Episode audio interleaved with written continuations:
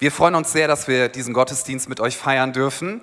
Es ist sehr schön, darüber nachdenken zu können, was Weihnachten bedeutet. Und wir wollen darüber sprechen, dass Weihnachten heißt, dass wir den größten Grund zur Freude überhaupt haben. Das Thema ist Weihnachtsfreude. Ich weiß nicht, wer von euch sich über Weihnachten freut. Ich tue das durchaus. Auch auf einer sehr oberflächlichen Art freue ich mich durchaus über Weihnachten. Ich freue mich, wenn ich hier auf den Hof komme, so wie heute Morgen, und man mir eine Waffel gibt. Ja, da fühle ich mich gut. Und wenn da noch Nutella und Banane drin sind, ist, besser kann man das kaum machen, Freunde. Ich weiß nicht, was bei dir Freude auslöst. Wir wollen mal über ein paar Auslöser sprechen. Weil wenn wir sagen, Weihnachten ist der größte Grund zur Freude oder freue dich, so wie wir das gesehen haben jetzt auch im Theaterstück, ja, die himmlischen Herrscharen, die Engel sagen, freut euch. Wenn mir jemand sagt, freu dich, dann stelle ich die Frage, warum? Machst du vielleicht auch, ja? Und dann frage ich mich, was soll denn der Auslöser dafür sein? Also ich möchte einen Grund haben, warum ich mich freuen soll. Das macht man nicht einfach so.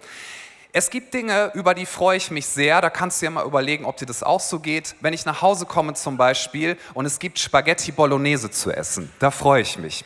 Ja, vor allem wenn ich weiß, wir haben noch so einen Block Gouda im Kühlschrank und wir können jetzt gleich so Käse darunter reiben und ähm, es ist besser als Parmesan. Und wenn dann noch Tabasco im Haus ist, denn mit Tabasco kann man alles besser machen, ja, das ist sehr schön. Ich freue mich auch, wenn auf einer Pizza keine Ananas drauf ist. Denn, oh ja, heute sind viele Menschen hier, die Ananas auch so garstig finden. Wusstet ihr, dass Ananas erst nach dem Sündenfall entstanden ist? Ist auf einem Komposthaufen außerhalb vom Garten Eden gewachsen. Das ist theologisch nicht richtig. Das ist nur meine Sonderinterpretation.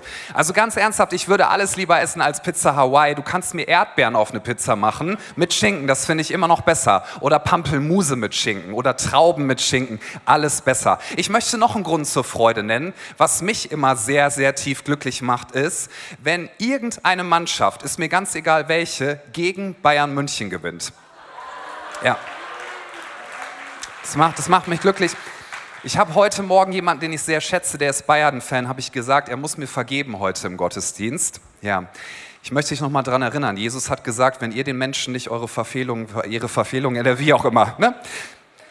Ich war mal in einem Stadion, ich weiß gar nicht mehr, welche Mannschaft gegen Bayern gewonnen hat, aber Bayern wurde besiegt und wir haben uns sehr gefreut. Ein wildfremder Mann kam auf mich zu und hat mich geküsst. Und in dem Moment fand ich das gar nicht so schlimm, weil ich habe mich so gefreut. Und er hatte vorher eine Stadionwurst gegessen. Woher weiß ich das? Er hat danach gerochen, weil er hat offensichtlich auch Cola getrunken und aufgestoßen. Ja, und er hat eine Stadionwurst gegessen mit mittelscharfem Senf dabei. Woher weiß ich das? Hing in seinem Bart und das war so verkrustet. Und als er mich geküsst hat, hat sein verkrusteter Senfbart mein Gesicht berührt. Das werde ich mein Leben lang nie vergessen. Aber es war ein großer Anlass zur Freude, dass Bayern verloren hat. Und es gibt so viele Dinge, reden wir mal über echte Sachen, die Freude auslösen. Freude, tiefe Freude empfinden wir dann, wenn ein Mensch uns sagt, ich liebe dich und ich bin immer für dich da. Tiefe Freude empfinden wir, wenn wir ein Ziel erreicht haben, was sehr schwer war zu erreichen. Vielleicht, wenn du einen Berufsabschluss hast, vielleicht, wenn du sagst, ich habe die Schule absolviert. Freude empfinden wir, wenn neues Leben in die Welt kommt. Vor zwei Tagen hat mir jemand geschrieben, Christian, meine zweite Tochter ist auf die Welt gekommen. Da freue ich mich, wenn Leben entsteht. Es gibt viele, viele Dinge zur Freude und hier in dieser Weihnachtsgeschichte, die ich uns jetzt einmal lesen werde, steht, dass der größte Anlass zur Freude ist, dass Jesus Christus, der Sohn Gottes, in die Welt gekommen ist. Ich lese aus Lukas Kapitel 2 ab Vers 8. Da steht, in der Umgebung von Bethlehem waren Hirten, die mit ihrer Herde draußen auf dem Feld lebten. Als sie in jener Nacht bei ihren Tieren Wache hielten, stand auf einmal ein Engel des Herrn vor ihnen und die Herrlichkeit des Herrn umgab sie mit ihrem Glanz. Die Hirten erschraken sehr, aber der Engel sagte zu ihnen, ihr braucht euch nicht zu fürchten. Ich verkünde euch als gute Nachricht eine große, und hier steht's, eine große Freude, die für das ganze Volk sein wird. Heute ist euch in der Stadt Davids ein Retter geboren worden. Es ist der Messias, der Herr. Wir möchten heute darüber nachdenken, für diesen Moment, den wir hier gerade haben, dass wenn das stimmt, was hier steht, dass der Sohn Gottes in die Menschheitsgeschichte eingegriffen hat, wenn das stimmt, dass der Sohn Gottes aus einer Welt, zu der wir keinen Zugang haben, zu uns gekommen ist, dann ist das der größte Anlass zur Freude überhaupt. Wenn es nicht stimmt, dann feiern wir hier das kitschigste und banalste, was man sich überhaupt nur vorstellen kann. Es hätte dann genauso viel Wert, wie wenn ich sage, lasst uns ein Comicheft lesen, die neueste Asterix-Geschichte. Das neueste Asterix-Heft ist gar nicht so schlecht übrigens, wollte ich nur mal sagen. Ja? Hatte ich auch im Adventskalender, aber kommen wir wieder zurück. Wenn Weihnachten das wirklich passiert ist, worüber wir hier lesen, dann ist wirklich Freude in die Welt gekommen. Ich möchte nochmal sagen, es gibt Auslöser für Freude, schöne Dinge und es gibt Auslöser für Traurigkeit. Und wer schon eine Weile auf diesem Planeten ist und angefangen hat, darüber nachzudenken, wie das Leben so ist, wird feststellen, es gibt viele, viele Dinge, die lösen Trauer aus. Weil wir wissen, dass es eigentlich so nicht sein sollte, weil unsere Seele und unser Herz sagt, das darf nicht sein. Am schlimmsten der Tod. Tod ist ein Skandal. Tod ist das, wovor wir uns alle fürchten. Und ich weiß, hier sind einige Menschen im Raum, die haben sich in diesem Jahr von Menschen verabschieden müssen oder du bist kurz davor. Ich möchte sagen, auf dem Wort Gottes basierend, wenn Weihnachten wirklich passiert ist, dann ist der Sohn Gottes selbst in die Welt gekommen, der über sich sagt und über den wir lesen, dass er den Tod besiegt hat. Das bedeutet, wenn wir das glauben und wenn wir an ihm festhalten, dann werden wir leben, auch wenn wir sterben. Und alle, die daran glauben, die werden wir wiedersehen in Ewigkeit. Und das ist das, wo unser Herz nachschreit, was unsere Seele so gerne haben möchte. Wir wissen ganz genau, dass diese Welt zwar viele schöne Sachen hat, aber sie passt nicht perfekt zu unserer Seele, so wie sie ist. Weißt du, es gibt viele Dinge, nach denen kann man suchen im Leben und versuchen, dieses Universum zu erklären. Jeder hat so ein Modell, wie man versucht, das Leben irgendwie bedeutungsvoll zu machen. Denn wir Menschen sind Bedeutungswesen. Wir versuchen unserem Leben einen Sinn zu geben. Wir versuchen die Ereignisse, die uns passiert sind und das, was wir in der Welt sehen, wir versuchen es einzuordnen. Wir sind Bedeutungswesen. Wir geben Dinge eine Bedeutung. Während ich hier jetzt gerade spreche, stoße ich ja im Prinzip nur irgendwelche Laute aus. Dass du das verstehst, hat etwas damit zu tun, dass du dem Ganzen Bedeutung geben kannst. Wenn du diese Sprache nicht sprechen würdest, du würdest denken, hä? Es gibt Volksgruppen auf der Welt, das finde ich ganz faszinierend, die kommunizieren über Klickgeräusche. Das finde ich irgendwie cool, ja, so. Ich hoffe, ich habe jetzt nichts Unangebrachtes gesagt, ja. Aber ich stehe da und denke mir, hä? Ich kann dem Ganzen keine Bedeutung geben, aber wir Menschen, wir sind Bedeutungswesen, wir ordnen alles ein, wir geben Dingen Bedeutung. Farben haben Bedeutung. Werbefachleute wissen das. Wenn sie ein bestimmtes Produkt verkaufen wollen, sie verknüpfen es mit bestimmten Farben, weil wir mit diesen Farben eine Bedeutung verbinden. Wir suchen nach Bedeutung, wir suchen nach Sinn, wir suchen nach Freude, wir suchen nach Hoffnung. Wir können gar nicht anders. Und Menschen suchen nach einem Weg, das tust du und das tue ich, tue ich, wie wir Freude finden können im Angesicht des ganzen Leids, was es auf der Welt gibt. So viel Trennung, so viel Schmerz, so viel vor den Kopf stoßen, so viele Dinge, die wir in der Welt sehen. Es macht uns traurig, wenn wir über Kriege hören und das berichtet kriegen, oder?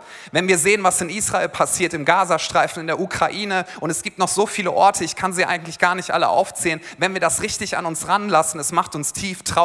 Es macht uns traurig und wütend, wenn ganze Volksgruppen in eine Kategorie gepackt werden und man puren Hass über sie ausschüttet. Und wir sind von dieser ganzen Kraft, von dieser Wucht überfordert. Und Weihnachten sagt, dass der Sohn Gottes selbst aus einer Welt gekommen ist, wo es keinen Tod gibt, kein Leid, kein Hass, keine Trennung, keine Selbstverletzung, kein Suizid, es gibt keine Vergewaltigung, es gibt kein Unrecht, keine Sklaverei. Wenn das wirklich passiert ist, dann haben wir den größten Grund zur Freude überhaupt.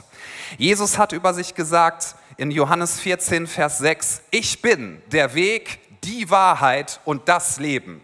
Das klingt sehr exklusiv und es ist auch genauso gemeint. Jesus sagt das aber nicht, um uns zu zeigen, hört mal, ich bin viel besser, ich bin der Weg, ich bin die Wahrheit und ich bin das Leben. Sondern Jesus möchte uns sagen, es wird niemand anderer kommen, der dich retten kann. In all deiner Verzweiflung, in all dem, wonach du suchst. Es kommt niemand anders. Jesus möchte uns auf etwas hinweisen. Nämlich, dass wir Menschen Dinge kreieren, um irgendwie einen Weg zu finden zur Freude, zur Hoffnung und zur Liebe.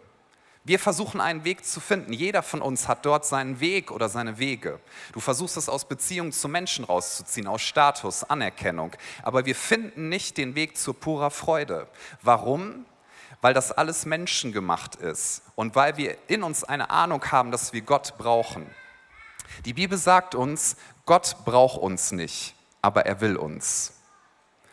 Und wir, selbst wenn wir da vorweglaufen, müssen realisieren, wir brauchen Gott. Wir können nicht ohne ihn.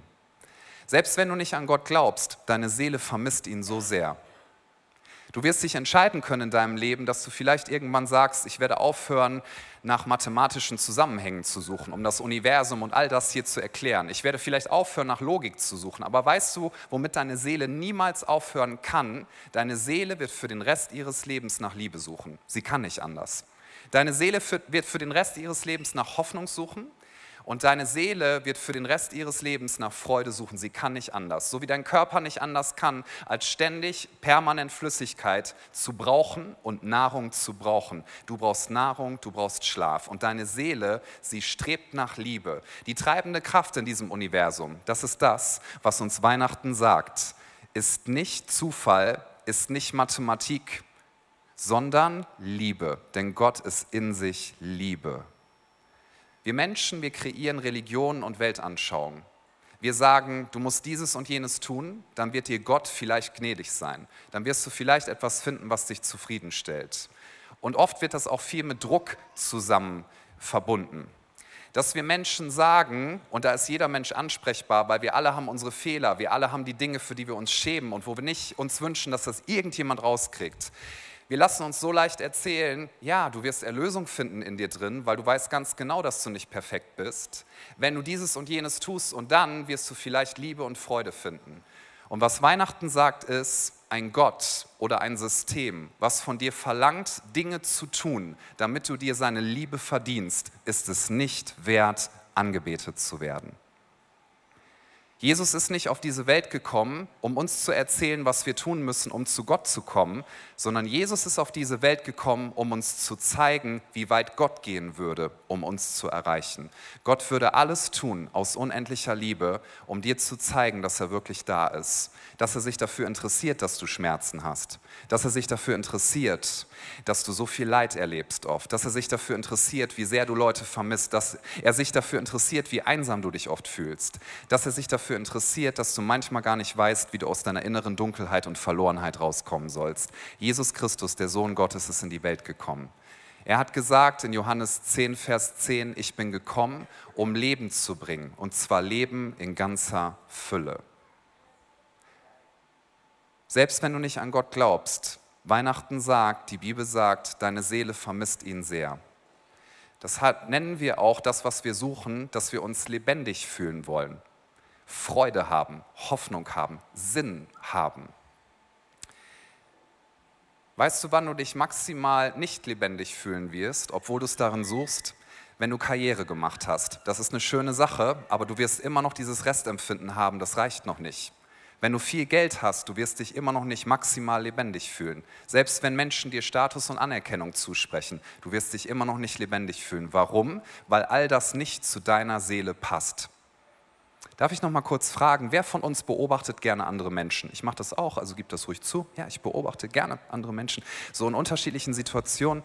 Und manchmal beobachte ich auch gerne so, so Situationen, wo ich denke, ah, ich würde so gerne eingreifen, aber das wäre unhöflich, ich mache das jetzt nicht. Zum Beispiel, wenn man in einem Kleidungsgeschäft steht und neben dir steht eine Person, die probiert was an und der Verkäufer sagt, das steht ihnen super und du denkst, ah,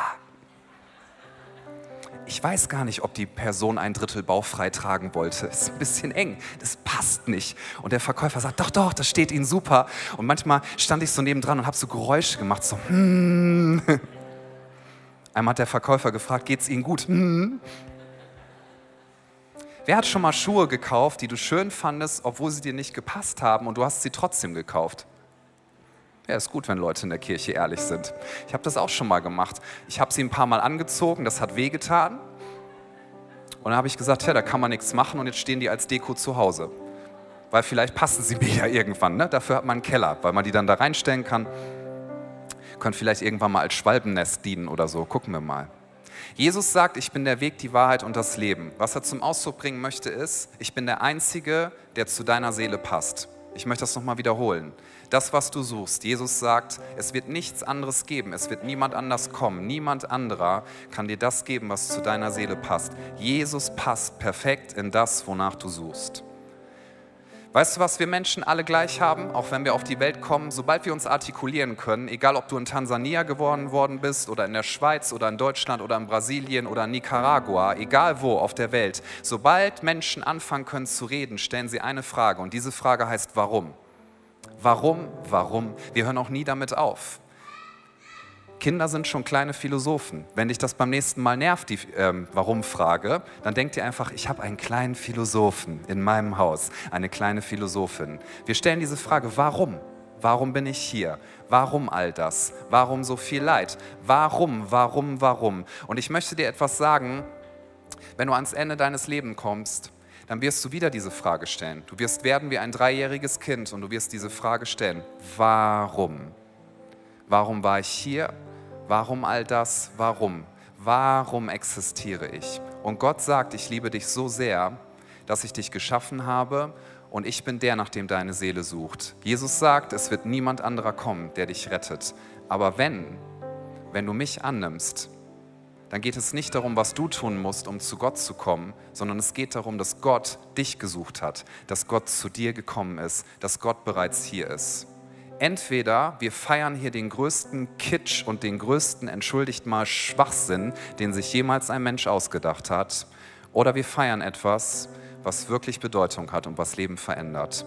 Ich möchte dich nicht von einer Religion oder von einem Konzept überzeugen, im Prinzip möchte ich dich von gar nichts anderem überzeugen, als dass ich sagen kann mit meinem Leben und viele andere hier im Raum auch. Ich glaube nicht an ein Prinzip, ich glaube nicht an irgendetwas, was ich tun oder lassen muss. Ich glaube an eine Person und sein Name ist Jesus. Und ich glaube, dass er der Sohn Gottes ist. Das glaube ich wirklich. Sonst würde ich mich hier nicht vorne hinstellen und all das erzählen. Und ich glaube, dass er dich sieht. Jesus ist hier. Jesus liebt dich. Jesus ist da und er möchte dir wahre Freude schenken in all dem Schmerz, in all dem Verlust, in all dem, wo du dich selber verletzt, seelisch, in all dem, wo du dich so unzulänglich fühlst. Jesus möchte dir begegnen in deiner Trauer. Jesus möchte dir begegnen und wenn er da ist, wenn er kommt, dann wirst du wahren Grund zur Freude haben. Warum? Weil Jesus Leben ist, weil Jesus den Tod besiegt hat, weil Jesus dir Vergebung schenkt, weil Jesus alles getan hat, damit du echten Frieden in deinem Leben haben kannst und weil Jesus die Erfüllung gibt. Es ist das Tiefste, was du du überhaupt nur erfahren kannst in deinem Leben. Und wenn das stimmt, dann können wir sagen, freut euch. Ich möchte mich für einen ganz kurzen Moment noch an alle Christen richten.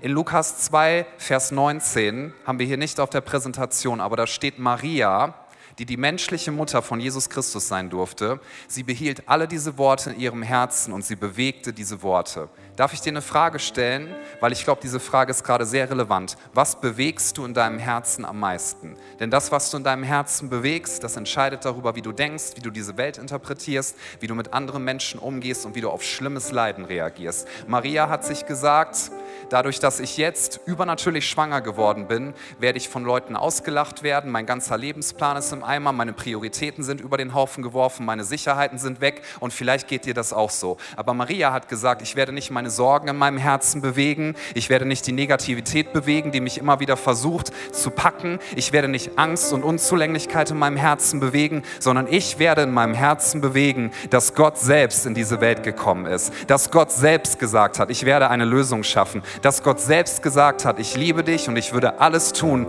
um dich zu erreichen und um dir begreiflich zu machen, wie sehr du geliebt bist. Jetzt möchte ich uns einladen, dass wir gemeinsam aufstehen, alle, die hier im Raum sind. Wenn du zu Hause zuschaust, kannst du das auch sehr, sehr gerne tun. Und ich bitte uns hier vor Ort, dass wir einen Moment nehmen, wo wir alle einmal unsere Augen schließen. Wirklich jeder hier im Raum, nur ich werde schauen und unser Team. Und ich möchte dich einladen, dass du darüber nachdenkst, was dich gerade am meisten beschäftigt, während du die Augen geschlossen hast. Darf ich dir die Frage stellen, was macht dich am meisten traurig? Was macht dich gerade am meisten traurig? Vielleicht deine zerrüttete Ehe, vielleicht die Scheidung, über die du immer wieder nachdenken musst, Vielleicht, dass du so viele Probleme in dir drin hast und du lässt nie einen Menschen an dich ran. Immer wenn ein Mensch dir nahe kommt, ziehst du dich zurück und sabotierst deine eigenen Beziehungen.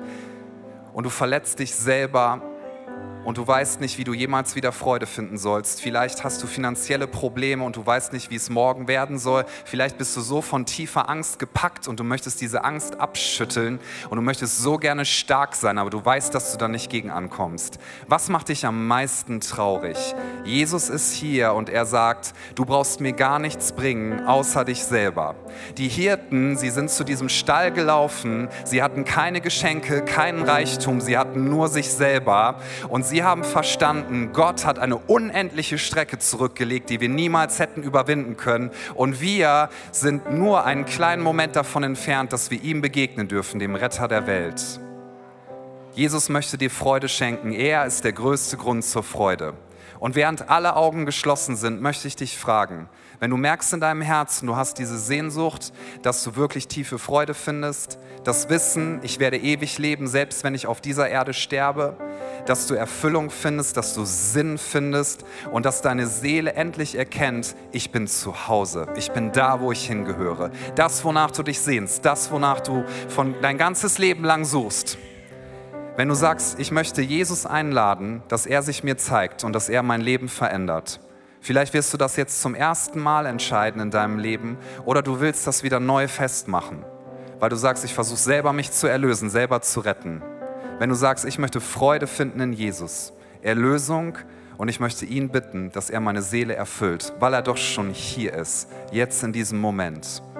Wenn das deine Entscheidung ist, während keiner umherschaut, möchte ich dich jetzt ermutigen und auch ein bisschen herausfordern, dass du einmal deine Hand hebst, da wo du bist. Wenn du sagst, ich möchte, dass mein Leben sich ändert und ich lege es jetzt in die Hand von Jesus Christus, der gesagt hat, ich bin der Weg, ich bin schon längst da, ich bin die Wahrheit, du darfst mir vertrauen und ich bin das Leben, ich bin deine Erfüllung. Wenn das deine Entscheidung ist, dann heb doch jetzt da, wo du bist, deine Hand. Dankeschön. Da gehen schon einige Hände hoch. Ich möchte noch einen Moment geben, weil es ist die wichtigste, wirklich wichtigste Entscheidung, die du treffen könntest. Wenn du sagst, Jesus, hier bin ich, bitte verändere du mein Leben. Bitte gib du mir Erfüllung, gib, bitte gib du mir Sinn, bitte gib du mir Freude. Dann heb jetzt deine Hand da, wo du bist. Und wenn du online dabei bist, dann schreib jetzt gerne in den Chat, ich entscheide mich für Jesus. Schäm dich nicht, versteck dich nicht. Wenn das wirklich stimmt, was Jesus getan hat, dann wird sich dein ganzes Leben verändern. Selbst wenn noch Situationen herausfordernd sind, schreib, ich entscheide mich für Jesus dann können alle hier vor Ort ihre Hand gerne wieder runternehmen, die sich gemeldet haben. Und wir öffnen unsere Augen. Und ich lade uns ein, dass wir jetzt gemeinsam ein Gebet sprechen, wo wir uns darauf fokussieren. Und es ist ein Teil davon, dass wir diese Worte in unserem Herzen bewegen, dass wir sagen, wir wollen nicht über die Dinge nachdenken, die gar nicht so wichtig sind im Endeffekt, sondern wir wollen über das Wichtigste nachdenken, was es gibt. Gott ist mit uns. Gott ist bei uns. Gott wird uns niemals verlassen. Jesus ist hier. Lasst uns das vor Augen haben und mit voller Leidenschaft Folgendes gemeinsam beten. Jesus, ich weiß, dass du mich liebst. Es gibt nichts, was ich tun könnte, damit du mich mehr liebst. Und durch nichts, was ich tue, würdest du mich weniger lieben. Du bist für mich gestorben und auferstanden. Ich glaube an dich. Du bist mein Gott, mein Retter und mein Herr. Bitte schenke mir die Vergebung meiner Schuld. Ich möchte als dein Kind leben und du sollst mein ganzes Leben bestimmen. Ich danke dir, dass ich durch dich wirklich frei bin und ein Leben in Ewigkeit habe. Amen. Lasst uns das gerne gemeinsam feiern mit einem Applaus. Ich lade uns ein, dass wir gemeinsam stehen bleiben, weil wir werden jetzt gemeinsam singen in dem Bewusstsein, ich möchte das nochmal sagen, in Vorbereitung auf das, was wir jetzt tun. Gemeinsames Singen hat große Kraft, denn es erinnert uns daran, was wirklich wichtig ist im Leben. Das hier hat Bedeutung, wenn wir Jesus feiern. Ein Gott, der dich zwingen würde, dass du dir seine Liebe verdienen musst, ist es nicht wert, angebetet zu werden. Aber was für ein Gott, der sich zerbrechlich und schwach macht, der sich seiner eigenen Schöpfung ausliefert und der sagt, ich würde alles tun, damit du verstehst, wie sehr ich dich liebe. Diesen Gott, diesen König, den wollen wir feiern, denn er ist bei uns und er hat gesagt, sagt, ich verlasse dich nicht. Ich bin mit dir jeden Tag bis ans Ende der Welt. Amen.